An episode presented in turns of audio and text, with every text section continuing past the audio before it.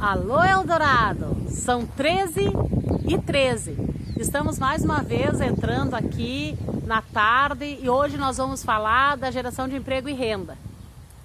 Precisamos e vamos criar as frentes emergenciais de trabalho, porque nesse, movimento, nesse momento pós-pandemia, o serviço, o emprego vai ficar muito difícil. Vamos também uh, criar uma linha de crédito para os pequenos empresários, para os pequenos produtores, para conseguir levarem os seus negócios. E também vamos buscar ações junto ao governo do estado para a implantação de curso técnico médio aqui no nosso município, para que qualifique os jovens para emprego.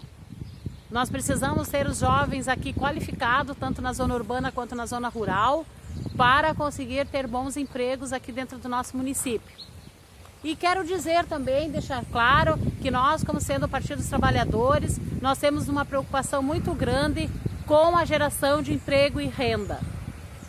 E vamos uh, seguir, nós vamos respeitar todos os contratos de trabalho que se tem aqui na Prefeitura, porque nós temos uma preocupação muito grande com o emprego. O emprego é que leva a comida para a mesa do trabalhador. Então nós precisamos uh, pensar nessa situação de geração de emprego e renda que vai aquecer a economia local nesse próximo período difícil que todas as prefeituras vão enfrentar. Então, vem comigo, vote 13.